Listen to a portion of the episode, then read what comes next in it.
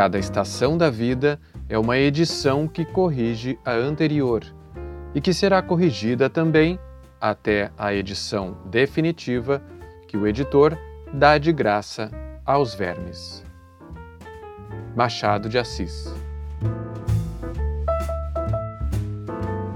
Da Estante, seu momento de leitura com a rádio da universidade, de segunda a sexta às 8 horas da noite e aos domingos às 6 da tarde.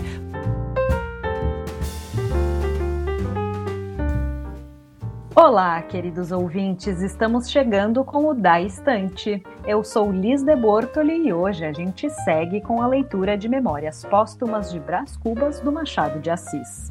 Para quem perdeu algum dos episódios anteriores, é só buscar o programa no blog da redação em urgs.br barra no Lumina Podcasts e nas principais plataformas de áudio. E não esqueçam de nos mandar as impressões e opiniões de vocês sobre o livro e a leitura. Conta para nós o que você sentiu, pensou, lembrou com essa história no e-mail da estante@urgs.br ou na caixa de comentários do blog da redação que a gente compartilha na semana que vem.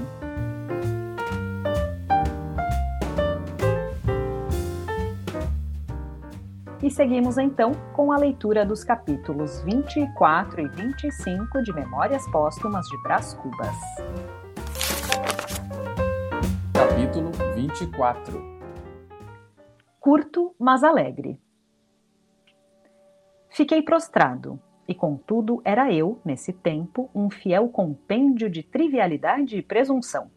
Jamais o problema da vida e da morte me oprimira o cérebro. Nunca, até esse dia, me debruçara sobre o abismo do inexplicável. Faltava-me o essencial, que é o estímulo, a vertigem. Para lhes dizer a verdade toda, eu refleti as opiniões de um cabeleireiro que achei em Módena e que se distinguia por não as ter absolutamente. Era a flor dos cabeleireiros. Por mais demorada que fosse a operação do toucado, não enfadava nunca. Ele intercalava as penteadelas com muitos motes e pulhas, cheios de um pico, de um sabor. Não tinha outra filosofia. Nem eu. Não digo que a universidade me não tivesse ensinado alguma, mas eu decorei-lhe só as fórmulas, o vocabulário, o esqueleto. Tratei-a como tratei o latim. Embolsei três versos de Virgílio, dois de Horácio, uma dúzia de locuções morais e políticas para as despesas da conversação. Tratei-os como tratei a história e a jurisprudência. Colhi de todas as coisas a fraseologia, a casca, a ornamentação. Talvez espante ao leitor a franqueza com que lhe exponho e realço a minha mediocridade. Advirta que a franqueza é a primeira virtude de um defunto. Na vida, o olhar da opinião, o contraste dos interesses, a luta das cobiças obrigam a gente a calar os trapos velhos, a disfarçar os rasgões e os remendos, a não estender ao mundo as revelações que faz à consciência. E o melhor da obrigação é quando, à força de embaçar os outros, embaça-se um homem a si mesmo, porque em tal caso poupa-se o vexame, que é uma sensação penosa, e a hipocrisia, que é um vício hediondo. Mas na morte, que diferença, que desabafo, que liberdade! Como a gente pode sacudir fora a capa, deitar ao fosso as lantejoulas, despregar-se, despintar-se, desafeitar-se, confessar lisamente o que foi e o que deixou de ser, porque, em suma, já não há vizinhos, nem amigos, nem inimigos, nem conhecidos, nem estranhos. Não há plateia.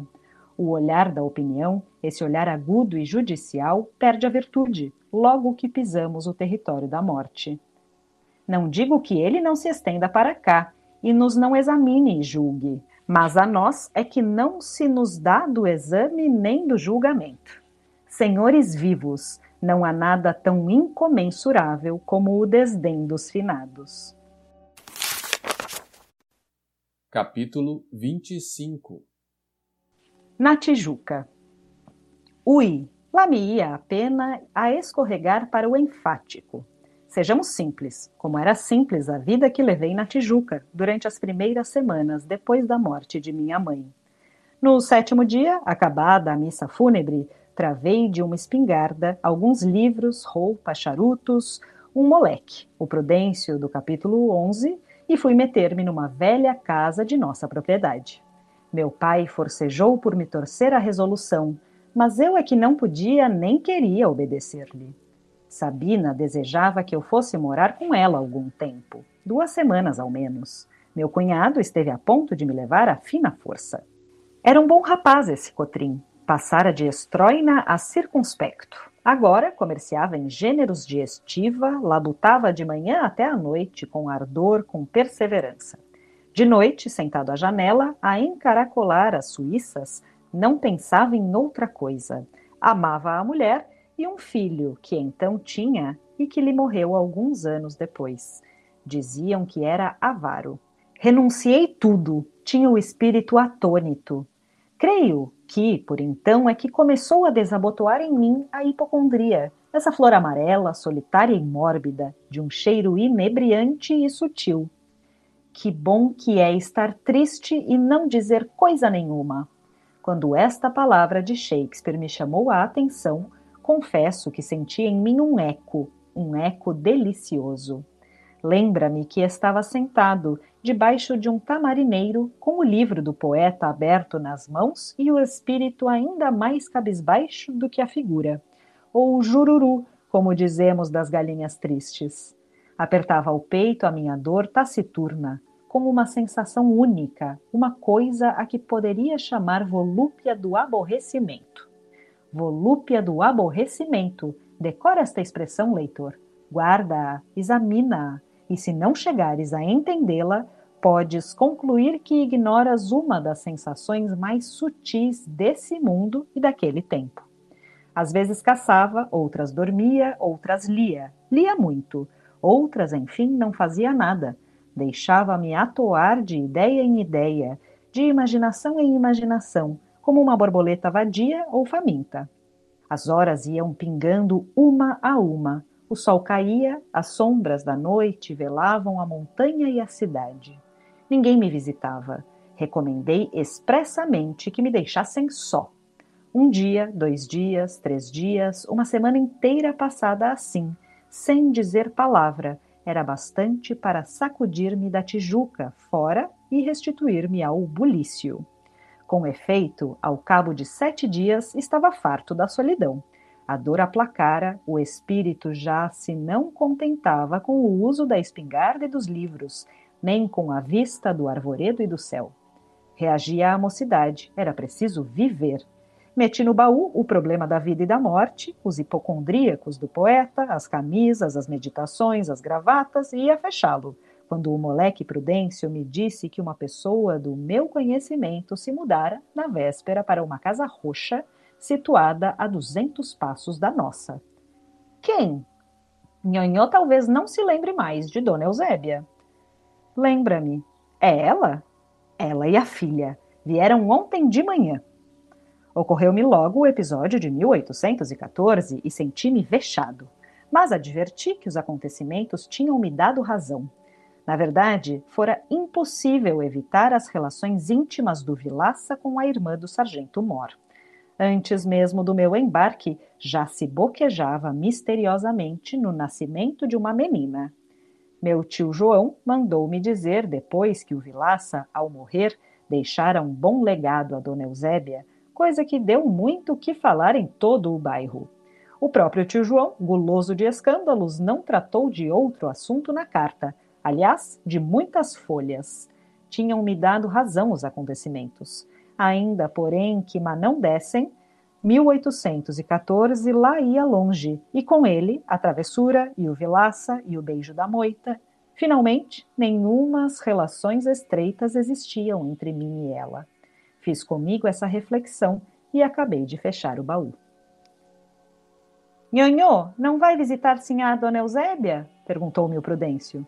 Foi ela quem vestiu o corpo da minha defunta senhora.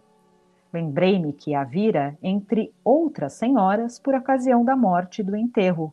Ignorava, porém, que ela houvesse prestado à minha mãe esse derradeiro obsequio. A ponderação do moleque era razoável. Eu devia-lhe uma visita. Determinei fazê-la imediatamente e descer.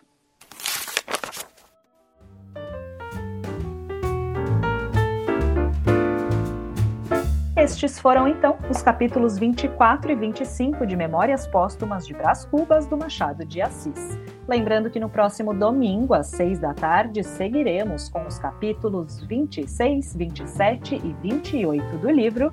E de segunda a sexta, às 8 da noite, a gente volta com o Da Estante, com leituras curtas de poesias, contos ou crônicas.